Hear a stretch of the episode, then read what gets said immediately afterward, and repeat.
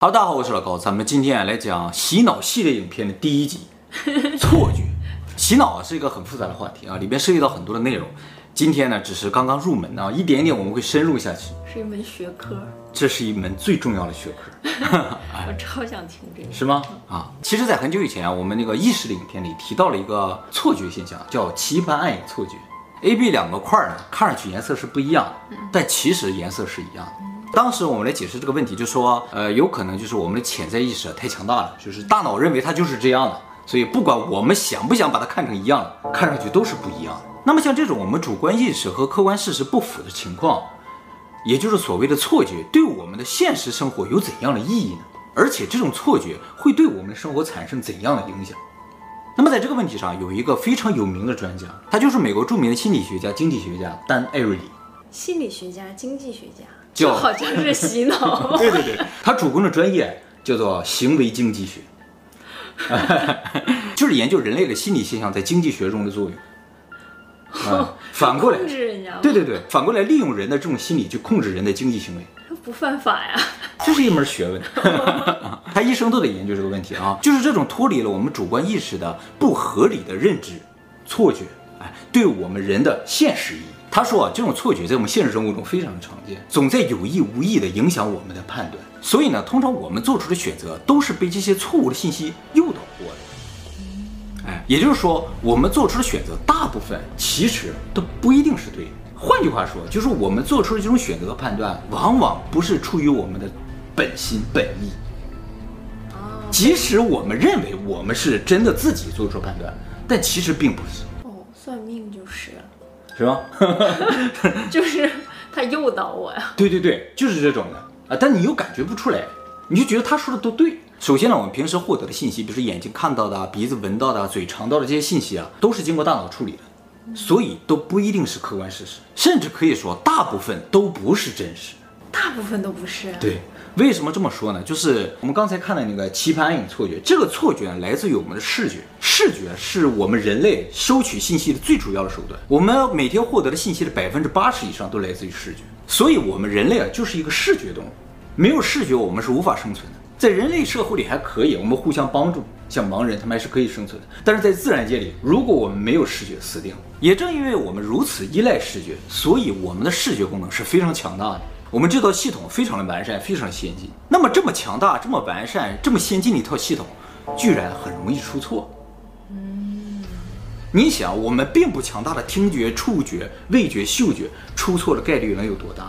而且视觉上这种错觉啊，还是有机会发现。就是我给你对比一下啊，你才知道啊，你看错了。但是听觉也好，味觉也好，触觉也好，嗅觉也好，可能你发现的机会都没有。所以，我们每天收取的大量信息啊，有可能都是错的。就算视觉的话，嗯，有的人就觉得，我就觉得这个好看，有的人就觉得不好看。啊，这个主观判断是吧？我一会儿给你讲，其实你觉得好看呀，并不一定是你觉得，是有人可以让你这么觉得。哎，谁？今今天就要讲啊，不要紧张啊。那我们每天就把这么多不知道是真是假的信息收集来了之后，根据这些信息做出了判断，就很难保证是对的。而且最关键的是，你根本就不知道自己做出了错误判断。嗯，然后说你根本都不知道自己做出了判断。哎，其实也有可能。哦，我接下来就要讲了啊。这个艾瑞里举了一个例子来说，怎么了？像失禁了一样。对，就是这样。你根本就不知道你自己做出了判断吗？这个艾瑞里也举了一个例子啊，来说明人的判断是有多么不合理。他说他曾经看过一份数据啊，就说欧洲各个国家愿意捐赠器官的人的比例。现在我们那个驾照后面啊都有这么一个栏儿，就说你是否愿意捐赠器官，就是一旦发生事故，医生觉得你已经救不过来了，就可以立刻用你的器官去救其他的人。那么你只要签上字，就说明你愿意捐赠。哎，就是这样的一个统计。这个数据显示啊，欧洲各个国家他们的器官捐赠问题上出现两极分化。丹麦、荷兰、英国和德国的人大部分不愿意捐赠器官，愿意捐赠器官的人的比例不到百分之二十，就十几。而这个奥地利、比利时、法国、匈牙利、波兰、葡萄牙、瑞典这些国家愿意捐赠器官的人几乎达到了百分之九十五以上，很多国家人甚至都百分之百。为什么会产生这种两极分化呢？通常我们看这样的结果，会认为它一定是由于各个国家的文化不一样。像奥地利、法国人，他们可能比较有奉献精神，比较有社会责任感，所以他们可能愿意捐赠器官；而德国人、英国人，他们可能比较保守，就不愿意捐赠器官。会吗？是不是感觉有点怪怪的？那有可能是因为宗教理由啊，就是有一些国家他信奉的宗教就不允许捐赠器官。你身体是神造的吗？不能够随便捐赠。那有一些国家的宗教呢，就鼓励人们捐赠器官，你能救一个是一个，所以就产生这样的结果。但是这个艾瑞里研究了这个图表和一些国家的数据之后，发现啊，很有可能不是这样的，因为啊，有很多明明宗教和文化非常接近的国家，他们做出的选择也完全相反。比如说啊，德国和奥地利这两个国家就是接近的简直不能再接近，就像一个国家一样。但是这两个国家完全相反，德国愿意捐赠的人只有百分之十二，而奥地利达到了百分之百。还有呢，就是丹麦和瑞典这两个国家在古时候就是一个国家，完全没啥区别。但是呢，一个百分之四，一个百分之八十六。荷兰和比利时也是这样的一种感觉啊。这么说来，就和宗教和文化一定没有关系。那么是不是因为政府的鼓励呢？就比如说哪个国家的政府比较鼓励大家捐赠器官的话，这个国家人民就比较响应，然后大家都捐。然后这个国家呢，可能政府不太管，大家就不怎么捐。这里边啊，政府最积极鼓励大家捐赠器官的是荷兰。荷兰呢，为了鼓励大家捐赠器官呢，挨家挨户发传单、发资料，但是荷兰只有百分之二十八人愿意捐赠，是不是产生了逆反心理啊？对，也有这种感觉了，是吧？哎，那也就是说，这跟政府的诱导也没有关系。那究竟是为什么？艾瑞里认为这几个高比例国家一定是做了什么很特别的事情，让他们的人民啊愿意捐赠器官，而这个东西的效果比政府的宣传、比宗教、比文化都更好用。后来呢，他发现这个秘密。这个秘密啊，就在这个捐赠的同意书上。这两个不同阵营的国家，这个同意书是不一样。捐赠率比较低的国家的同意书上说，如果你愿意捐赠器官，请签上你的名字。大家都不签，所以都不捐。而捐赠率比较高的国家，同意书上写，如果你不愿意捐赠器官，请签上你的名字。哦，大家都不签，所以。都捐。我这么一说的话，大家肯定恍然大悟了，或者有些人已经想到了，是吧？但仔细想想，这个事情蛮奇怪，因为啊，比如说我们从早上起来到晚上睡觉之前，这所有时间，我们都认为我们所有的行动，我们所有的行为都是我们自己做出来的决定，包括这个捐赠器官的事情，我们签不签字，其实都是我们自己做出来的决定。但是我们为什么就选择了不签字的那个结果呢？也就是说，没有签字的人，肯定也有很多他不想捐赠器官，他没签而已。也有很多人可能想捐的器官，他也没签而已，所以这个结果完全不能体现出人们的真实想法。是个陷阱，有点这种感觉是吧？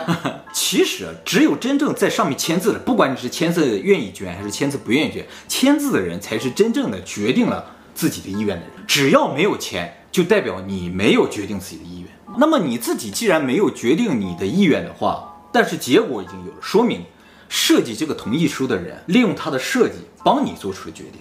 就是设计了我，没错，你被他设计了，对吧？你中了他的圈套而已，对不对？但是你并没有感觉到你中了他的圈套。像这样的事情，在我们现实生活中到处都是。就是我们以为我们做出了决定，或者没有做出决定，但其实已经出现了和我们意愿相反的一种情况。有，有的时候在网上买东西的时候，它就自动都给你打条了之类的是吧？你还要仔细看看，把那条勾掉，对不对？也就是说，我们的很多意愿其实是被人操控的。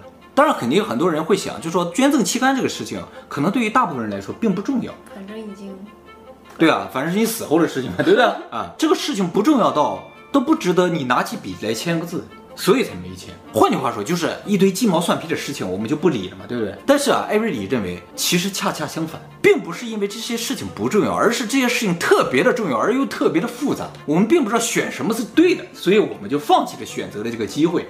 当人认为选项特别复杂，自己不能够选择正确的时候，人们通常接受默认选项，这是人对于默认选项的一种依赖，这没有心理压力。他又举了个例子，就说有一个旅游公司搞活动，说这个周末去罗马旅游，我们包住宿和饮食；还有另一个线路是去巴黎的，我们也包住宿和饮食。那么这个广告打出去之后啊，就很多人来参加这个活动，有人选罗马，有人选巴黎。后来啊，他们又追加了一个选项，这个周末去罗马旅游。我们包吃但不包住，三个选项分别是去罗马旅游包吃包住，去罗马旅游包吃不包住，去巴黎旅游包吃包住。他们发现人们的选择突然发生变化，在没有这第三个选项之前，去罗马的去巴黎是差不多，但是当出现了去罗马旅游包吃不包住这个选项之后，人们普遍倾向于选罗马。包吃包住，其实他们追加这个选项是完全没有意义的，是一个明显不会有人选，这个不会选的选项却影响到了巴黎，这是一个很奇怪的事情。就是说去罗马包吃不包住这个选项，衬托了去罗马包吃包住是个特别优惠的事情。所以人们倾向于去选择这个更优惠的，甚至觉得比去巴黎更优惠。还有一个非常类似的例子，这也是个真实的事件啊，就是他有一次发现啊，有一个叫《经济学家周刊》的杂志啊，上面登了个广告，说你订我们这个杂志啊，如果订电子版的话，一年五十九美金；如果订打印版的，就是真的有书的，哎，一年呢一百二十五美金。如果两个都订的话，一年一百二十五美金。那肯定是。一百二十五，这个，哎，那不对呀，它还是贵了。电子版五十九，打印版一百二十五，两个都选一百二十五。他看到这个广告就觉得很有意思啊，于是打电话去报社说：“你们为什么要推出这样一个广告？明显中间那个选项没有意义。”然后这个报社推来推去，到最后都没给他回答，然后把这个广告撤下去。他就觉得报社在这里边做了手脚嘛。于是他就用这个题去问他的学生，他组织了一百个学生，说你们选哪一个？结果呢，有百分之八十四的学生选择我两个都订，有百分之十六的学生选择订电子刊物，哎，没有人选择打印刊物，一百二十五的。那么中间这个选项明显是莫名其妙的，没有意义的，能不能去掉呢？他就把这个选项去掉了之后，又找了一百个学生测试了一下，结果呢，有百分之六十八的人选择了电子刊物，刚才是百分之十六，这次变成百分之六十八，然后有百分之三十二的人呢选择两个都要。他说：“中间这个选项看似完全没有意义，人都不会去选，但是就因为它的存在，造成了前后两个结果完全逆转了。也就是说，中间这个选项能决定你究竟选哪一个，这就是一个非常了不起的心理策略。那也就是说，其实你做出的选择并不是你做出来的，而是由他给你的选项做出来的，对不对？你完全没有根据自己的想法去定嘛。也就是说，很少的人能够真的听自己的话，听自己的内心去做出正确的选择。”其实这个事情还说明一个问题，就是人啊根本就不知道自己想要什么，也不知道自己喜欢什么，有可能根本上是不知道。我们会被默认选项所吸引，我们会被没有意义的选项所吸引，我们会被别人的选择所吸引。啊，那么我说大家不知道自己喜欢什么，肯定会有人说，哎，我觉得我的喜好是很确定的。比如说我喜欢哪个男孩子，喜欢哪个女孩子，我对她就会一见钟情，我就喜欢这个型儿的，很确定，我知道我喜欢什么型儿。但是如果他是一个特别不人气的女孩子或者是男生的话，你可能也不会去选，是不是啊？嗯、啊，但是有些人不这么觉得，他就觉得我就喜欢这个类型，那个类型我就不喜欢。哎，对于这个问题啊，艾瑞里也做了一个实验。他找了两个帅哥的图片啊，当然这个帅哥的图片是假的了，一个叫 Tom，一个叫 Jerry，然后让大家选，你更想和谁去约会？当然呢，有一部分被测试者呢收到的是三个人头像的图片，中间呢分别放上了被丑化了的 Jerry 和被丑化了的 Tom。看到两个图片的人啊各有喜好，大概百分之五十选了 Tom，百分之五十选了 Jerry。但是看到了三个头像的图片的人啊，如果中间有丑化的 Jerry，大部分人都会选择正常的 Jerry。而如果中间有丑化的汤姆，大部分人都会选择正常的汤姆，原因就是中间这个被丑化的样子烘托了正常的人的美丽，以至于他会比另一个选项更好看。他说这一点非常有现实意义。比如说你想在异性面前获得好感，切记找一个不如你的朋友一起带去，他会突然觉得你特别有才华，特别的好。你千万不能找一个比你什么都强的人，你就完了，他会觉得你什么都不是。反过来说，如果有人愿意找你去当电灯泡，你就要想想他的目的是什么。他说这里边有一个关键点啊，就是说你们两个长得完全不一样也不行，不同类型也不行，必须有一些共同点，比如说同样的岁数啊，同样的年龄啊，你的朋友明显老啊，驼背啊，是不是？方啊，方啊，脸大呀，结果你各种好，那就马上就把你衬托的。完美，白马王子，这也就是人为什么会痛恨比自己优秀人的原因。这种痛恨来自于潜意识，就跟你差不多，可是比你优秀。对，绝对的比你优秀，他也不会恨你。对，我们都住在一起，我们都在一起上课，一起生活，一起学习。有的成绩好，有的成绩不好的话，成绩不好了会痛恨成绩好的人。那么为什么会产生这些现象？是因为啊，人是一个比较的生物，人看待每一个事情，做出每一个判断，都需要通过比较。人为什么一定要比较呢？也有两个原因。第一个呢，就是人内心深处不存在绝对的原则。嗯，有的人如果说他非常有原则，你可以问问他，你的条件是什么？没有个一二百万，我不会出卖我老大，就是这个道理。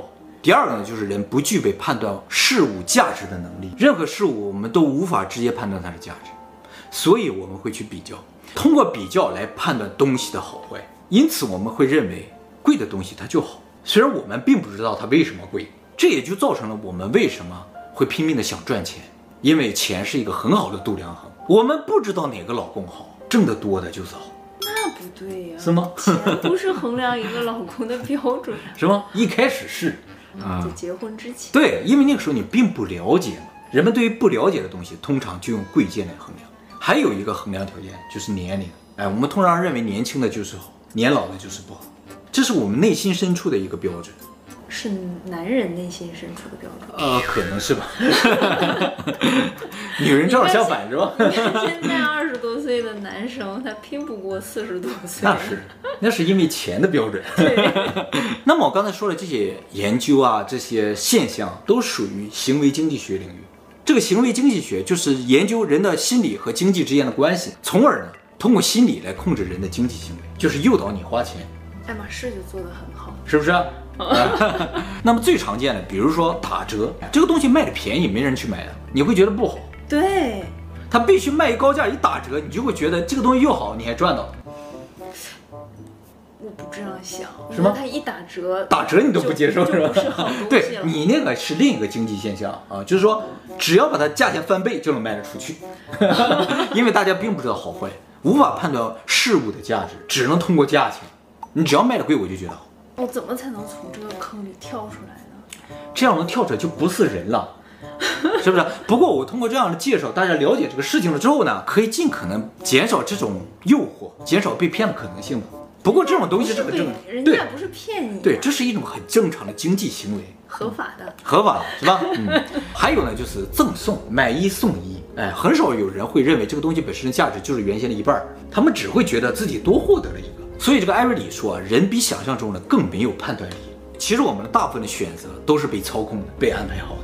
像这种人的行为被经济学所利用的效果啊，能有十几个。以后呢，我们会在这个洗脑的系列影片里陆续介绍给大家。这只是一种经济行为。对，这个等你学会了之后呢，你就不仅仅是受害者了。